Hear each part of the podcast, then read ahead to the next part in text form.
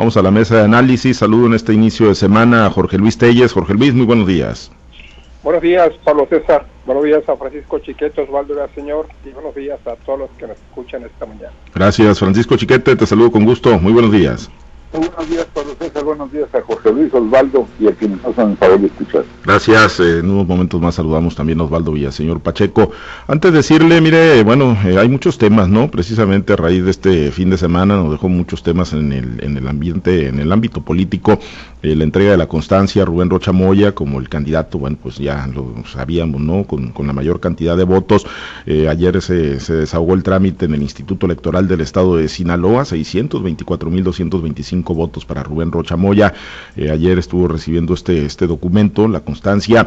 Eh, también se hizo la asignación de las diputaciones plurinominales, renunció Chuy Valdés, también se dio a conocer en un escueto comunicado el fin de semana, así que pues hay muchos temas para, para el análisis, Jorge Luis. Y bueno, pues en lo que tiene que ver ayer con la entrega de la constancia, Rubén Rocha Moya, pues el mensaje que, que envía a los eh, sinaloenses reconociendo que del tamaño de los 624.225 votos, pues es el tamaño de la responsabilidad, una vara pues muy alta que le están poniendo los, los sinaloenses, Jorge Luis, a Rubén Rocha Moya, y bueno, pues parece que lo entiende, lo capta y lo procesó de esa manera. Esperemos Obviamente, pues una vez que inicie el eh, gobierno el 1 de noviembre, pues que se empiece a traducir en buenos resultados para los sinaloenses. Jorge Luis, ¿qué, qué sabor de boca te dejó ayer el mensaje de Rubén Rocha Moya en la ceremonia de entrega de la constancia? Pues mira, antes de entrar al mensaje, primero que nada, pues ratificar la, la contundente victoria de Rubén Rocha Moya, 624.225 votos entre divididos entre los dos partidos que lo postularon, o sea, Morena y el Partido Sinaloense, lo que da el 56.60% con respecto a la votación total. Y esto coloca a Rubén Rocha como el candidato gobernador más votado de las elecciones pasadas, encima del 53% que tiene Mauricio Curi en, en Querétaro, que se separa, rebasa los 608 mil votos que tuvo como candidato a senador en el, en el, en el 2018. Y bueno, esto, y además, bueno, la votación más alta que había habido para gobernador había sido creo de 570 mil cuando fue a favor de, Mario López Valdés. Eso también rompe todas las marcas, ¿no? Entonces, pues no queda ninguna duda en cuanto a la gran victoria de Roberto Rocha Moya. además, eh, con una, como ya se había pronosticado, pues en, en base a, las, a los conteos rápidos, en base al PREP, una distancia de 23% sobre su más cercano perseguidor, que fue Mario Zamora. Y de hecho, bueno, pues aunque fue una, una habíamos vaticinado aquí, una pelea entre dos, pues realmente casi no fue tanto, ¿no? Porque cuando hace una pelea entre dos se supone que la diferencia va a ser mucho más ajustada.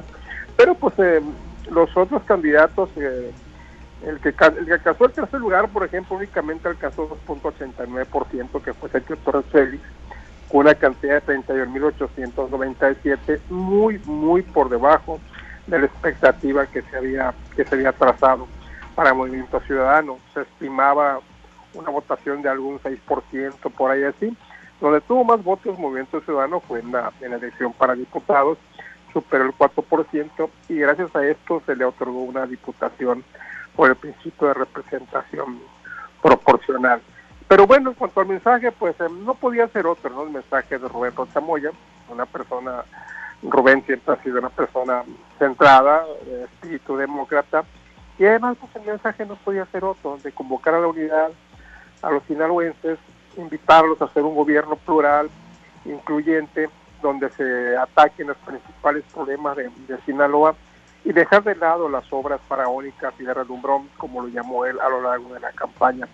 Buen mensaje de Rocha, conciliador, de unidad. Vamos a ver, vamos a ver si en realidad falta mucho todavía para su toma de posesión, hasta el primero de, noviembre, ya que entonces eh, a ver si no cambia de actitud, porque pues este tiene mucha gente por ahí que podía mal aconsejarlo y tomar sentimientos revanchistas como lo toman algunos otros candidatos, en lugar de buscar la unidad, llegan con la espada desenvainada y buscando descabezar a todos aquellos que se opusieron a su proyecto de gobierno. No creo que sea el caso de Rubén Rocha, pero pues ya ves, ¿no? El poder cambia a todo mundo y esperemos que pues que esto no suceda en el caso de Rocha Moya. Pronto, por lo pronto ayer dio esas eh, garantías verbales, ¿no? De que, de que no va a ocurrir, de que no habrá autoritarismo, de que no se le va a subir, de que no se va a montar en el famoso ladrillo y que, bueno, pues pese a la contundencia del triunfo chiquete, pues habrá un, hará un gobierno para todos, sin, sin sed de venganza ni, ni revanchismos, pero bueno, pues con la cantidad de poder que tiene o, que va a tener eh, chiquete Rubén Rocha Moya, pues le va a alcanzar para todo, ¿no? Así que, pues en su personalidad, ¿cómo, cómo lo ves, eh, chiquete? ¿Lo ves mesurado? ¿Lo ves trabajando para dar los resultados que comprometió a los sinaloenses y sin ánimos y sin sed de venganza ni de revanchas? Bueno, no, no, no veo tanto. Veo un hombre conceptuoso, producto de un estudio de muchos años. La Universidad Autónoma de Sinaloa le, permitió el acceso a toda clase de estudios de, niveles de preparación. Así que eh, no es alguien que llegue con desconocimiento, además con experiencia de haber sido coordinador de asesores en dos sexenios distintos, pues sí tiene la familiaridad de, de, la, por lo menos de la planeación del, gobierno. Vamos a ver ahora eh, que estará al frente de la responsabilidad. Creo que su planteamiento es correcto. Hay algunos eh, huecos en torno a lo que dijo antes, cuando habló de que solo se puede gobernar con los de la ideología de su propia corriente política.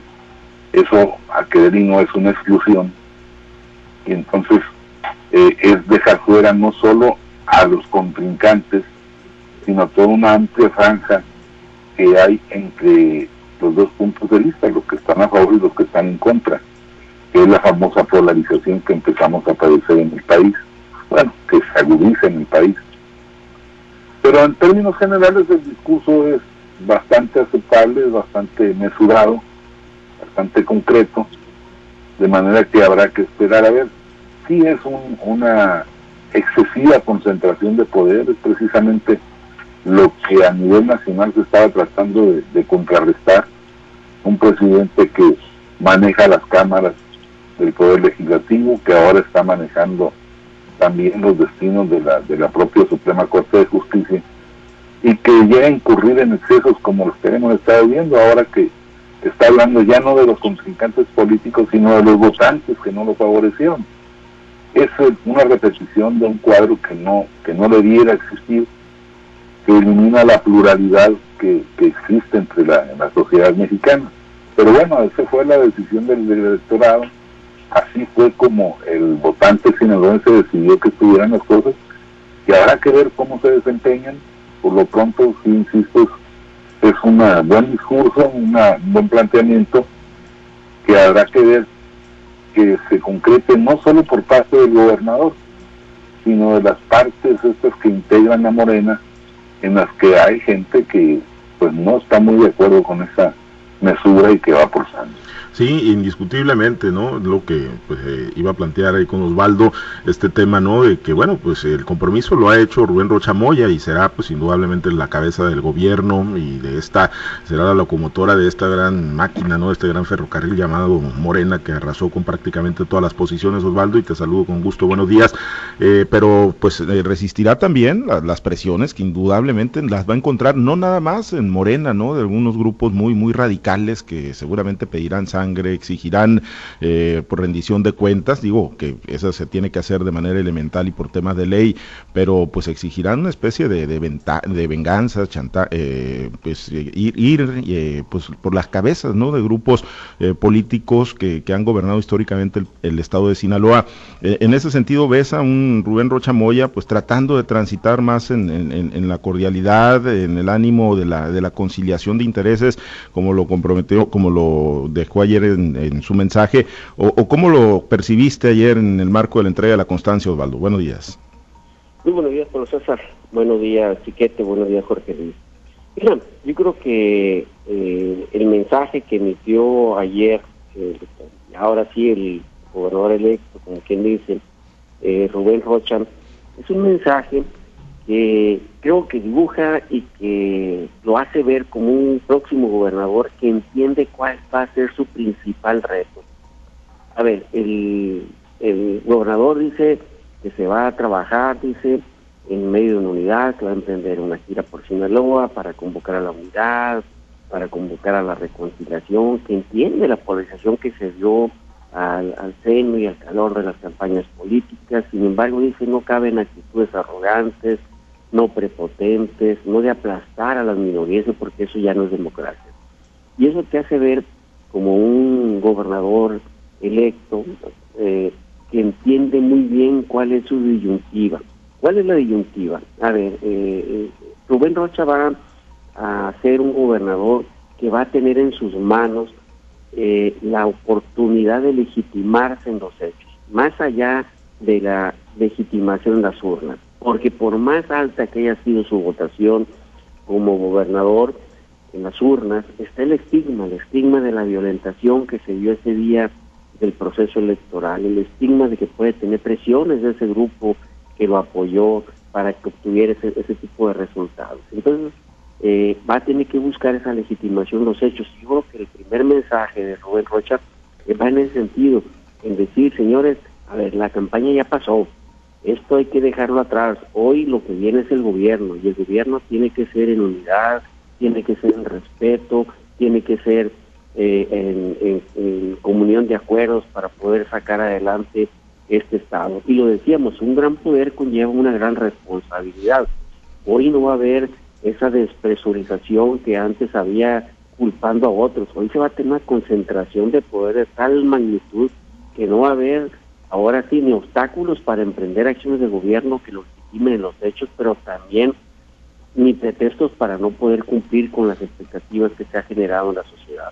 Creo que un buen momento para Rubén Rocha es ese, ese, ese comunicado que manda el Consejo de Empresarios Sinaloenses, donde le dicen al gobernador, oye, ahora lo estamos aceptando, tú eres el gobernador que más votación sacó, el candidato que más votación sacó, pero también le recuerdan, ahí están los hechos violentos que suscitaron durante la jornada electoral.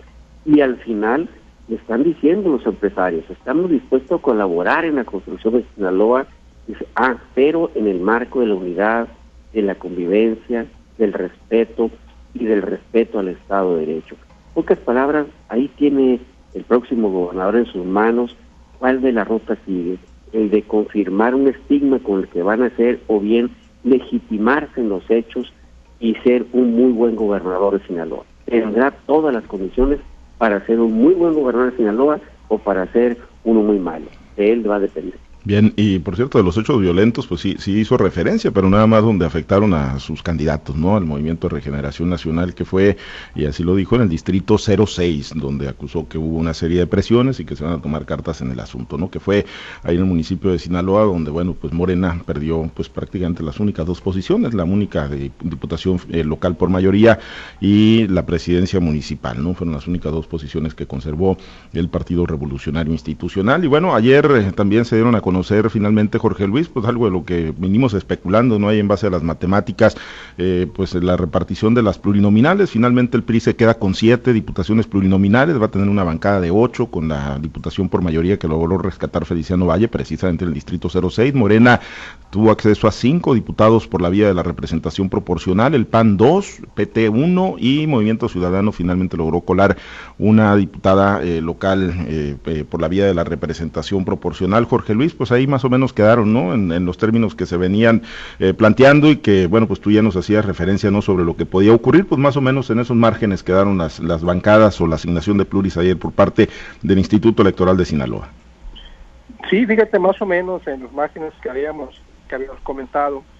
Hay por ahí algunos compañeros que han criticado mucho el que se le han dado cinco diputaciones a Morena, que como partido tiene una votación del 41.84%, y sin embargo pues tiene 20, 20 diputaciones que representan el 50% de la Cámara. Esto supera, pero con, un, con algunas décimas de punto, la expectativa que te da de que no, no puede haber una sobrerepresentación mayor del 8%.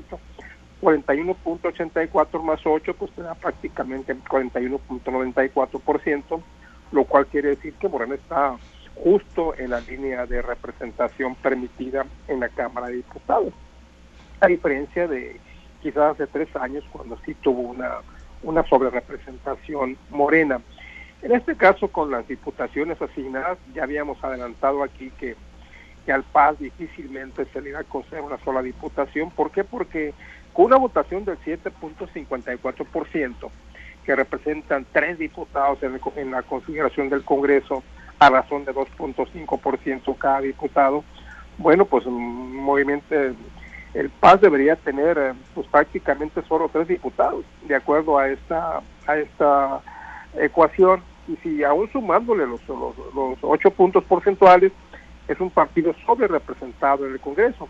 Pero cuando se gana por mayoría relativa, como es el caso que el PAS gana por mayoría relativa, claro, gracias a su, a su asociación con Morena, si no estuviera aliado con Morena, pues no sé cuántas hubiese ganado, pues definitivamente no hubieran sido estas ocho diputaciones.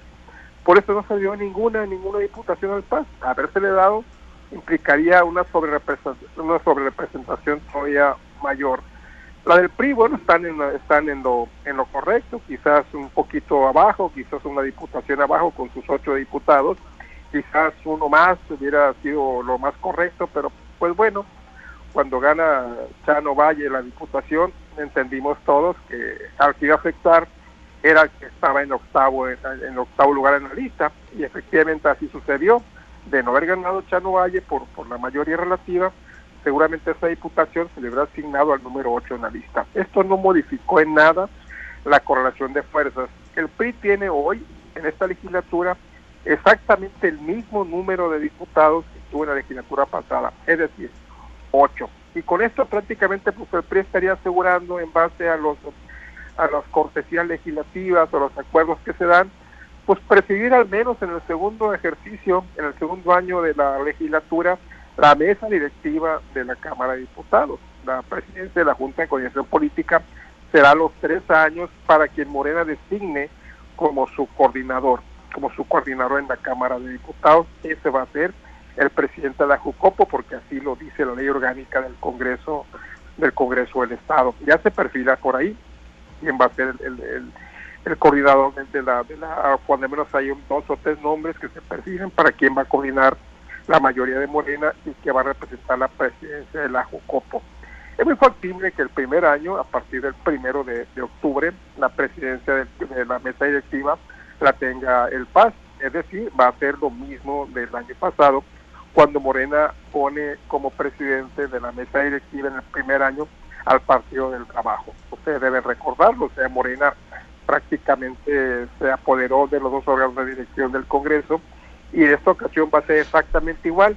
Esto no es ilegal, no va contra la ley, pero bueno, pues quizás atente un poquito contra la ética porque la ley orgánica te dice que un partido no puede presidir los órganos de dirección al mismo tiempo.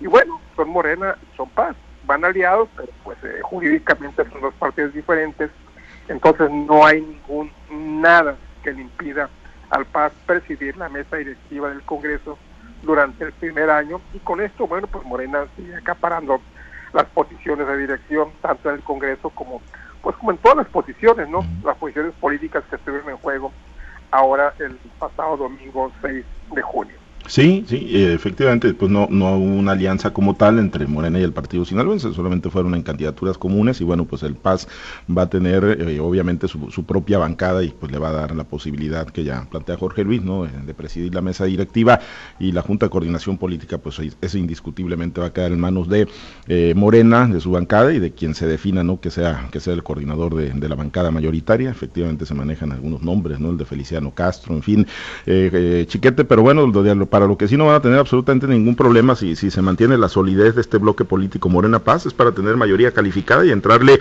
a cualquier tema eh, profundo, ¿no? Que amerite reforma constitucional en las políticas públicas que decide emprender el, doctor Rubén Rocha Moya y su movimiento. Sí, absolutamente tienen esa, esa capacidad legal de mover la constitución prácticamente a su antojo. Eh, esto, por cierto, pues viene a, acabar con las esperanzas que tenían algunos rosistas de que el gobernador diese un cambio, un giro para tratar el, caso de la Universidad Autónoma de Sinaloa con la posición que inicialmente tenía Morena, es decir, eh, sacar a, la universidad de ese dominio que tiene el PAS pues reyéndolo con la con el ofrecimiento de posiciones en el gobierno. Creo que esto pues obviamente ya no va a ser posible porque el PAS dejaría de acompañar a Rosa como gobernador y entonces se, se rompería esa mayoría calificada que, actualmente se tiene. De modo que, pues entre otros eh, primeros efectos está ese, la garantía prácticamente de impunidad para, para Héctor Méndez Cuen y su grupo, y de ahí para adelante, pues lo que vayan acordando, lo que vaya componiendo el gobernador, siempre a cambio de, esa estabilidad. Esperemos que haya estabilidad en, el país, en el, perdón, en el Estado, y que esto se refleje en una buena marcha legislativa. La primera parte, pues Morena en este primer trienio no, no tuvo, o en este segundo trienio de su inquilino, no tuvo una actitud de aportación, se peleó hasta el último momento, hasta el último rincón del presupuesto, hasta el último rincón de las actuaciones gubernamentales, más allá de la independencia sana que debe mantener un poder legislativo.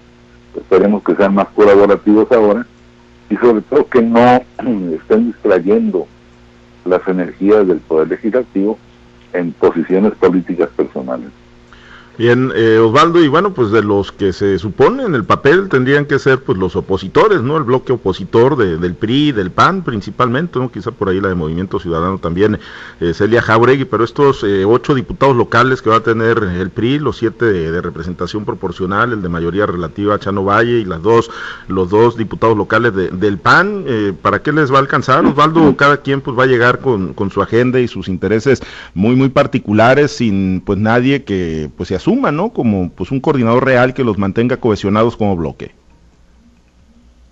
Mira, eh, aquí va a ser muy interesante ver eh, qué camino decide tomar eh, cada uno de los próximos diputados locales que vaya a tener el o se asumen en bloque como una verdadera oposición, que hay que decirlo, el futuro no es muy cierto porque por muy oposición que sean, va a ser una oposición no más de tipo mediático.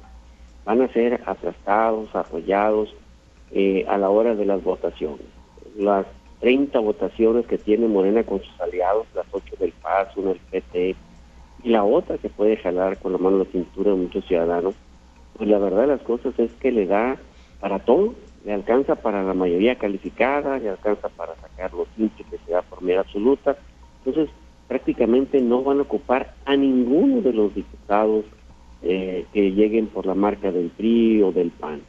Tienen 30 diputados, ocupan 27 para las reformas constitucionales, así que no los van a ocupar.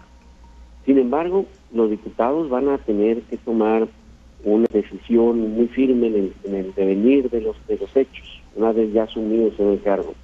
¿Qué hacen? Le apuestan a construir eh, proyectos políticos personales con miras a reelegirse o con miras a buscar ser alcaldes en, tres años, o bien se asumen en una, eh, digamos, oposición a ultranza, queriendo defender lo que para ellos ya va a ser el pasado. Entonces, ahí eso le va a ser interesante ver qué postura van a asumir algunos personajes, sobre todo aquellos que ya hemos mencionado, que traen, que pueden traer eh, ligas diferentes a las del propio gobernador Quirino Ordaz. No hay duda que a todos los puso el gobernador, a todos los que están llegando por la vía pluri, él los palomeó. No hay duda que todos puedan traer un compromiso con él.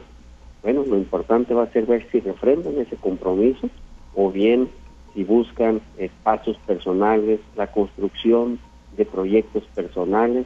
¿Y eso cómo lo vamos a saber? Bueno, pues una vez que ya estén eh, en los hechos eh, legislando y una vez que también ellos vean qué es lo que viene, qué postura habrá de asumir el gobierno, el nuevo gobierno con el gobierno que se va. Creo que hay que esperar los hechos. Muy bien, pues vamos a estar muy muy pendientes y ya estaremos platicando también pues de la renuncia de Chuy Valdés Palazuelos, ¿no? Que el fin de semana se dio a la dirigencia estatal del Partido Revolucionario Institucional. Por lo pronto nos despedimos, Osvaldo. Muchas gracias, excelente día. Habrá que estar pendientes y buen inicio de semana, muchachos. Gracias, Jorge Luis. Muy buen día. Sí, buen día para todos. Gracias, Chiquete. Excelente día. Buen día, Pablo César. Saludos a todos. Gracias a los eh, compañeros operadores en las diferentes plazas de Grupo Chávez Radio. Muchas gracias también, Herbert Tormenta, por su apoyo en la producción y transmisión de Altavoz TV Digital. Nos despedimos. Soy Pablo César Espinosa. Le deseo a usted que tenga un excelente y muy productivo día.